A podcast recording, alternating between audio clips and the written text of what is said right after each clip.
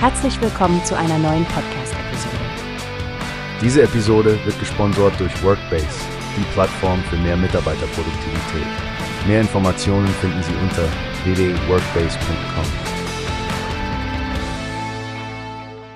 Herzlich willkommen bei Newspace, dem Podcast, der die aktuellen Themen unter die Lupe nimmt. Ich bin Frank und mit mir ist heute Stefanie, um über eine besonders spannende Sendung zu sprechen, die bald im ZDF läuft. Eingebürgert heißt sie und sie beschäftigt sich mit dem Weg zum deutschen Pass. Stefanie, das klingt nach einer emotionalen Achterbahnfahrt, nicht wahr? Absolut, Frank. Wenn man bedenkt, dass im Jahr 2022 über 165.000 Menschen eingebürgert wurden, kann man sich vorstellen, welche persönlichen Geschichten hinter diesen Zahlen stecken.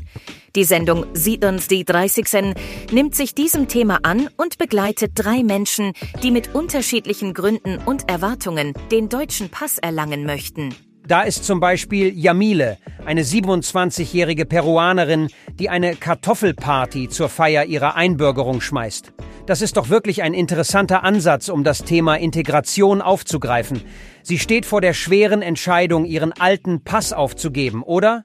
Genau, Frank. Und das verdeutlicht die Komplexität der Einbürgerung. Sie fühlt sich in Deutschland gut angenommen und will ein Start-up gründen, aber da schwingen auch Zweifel mit.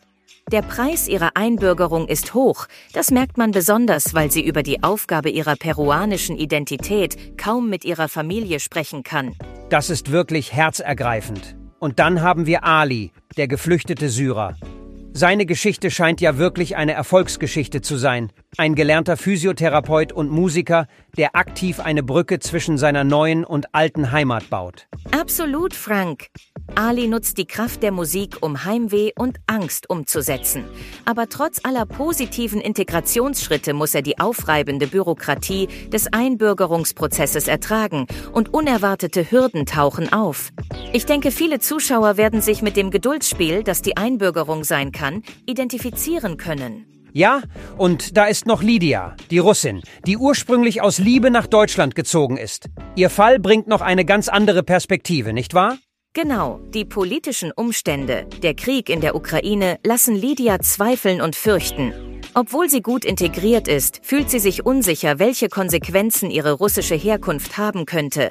Das zeigt, wie aktuelle politische Ereignisse das Leben von Menschen beeinflussen können, die bereits eine neue Heimat gefunden haben. Eingebürgert wirkt also wie ein wirklich augenöffnender Film und ich freue mich darauf, wenn er im ZDF ausgestrahlt wird.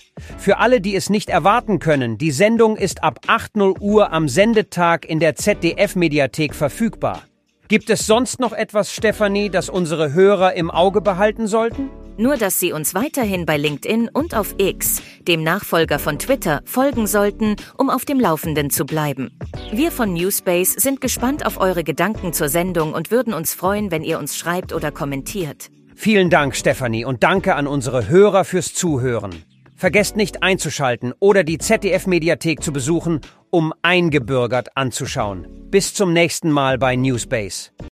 Wie hast du gehört? Es gibt eine Plattform, die wir probieren sollen. Workbase heißt die, hört dir das an. Mehr Produktivität für jeden Mann.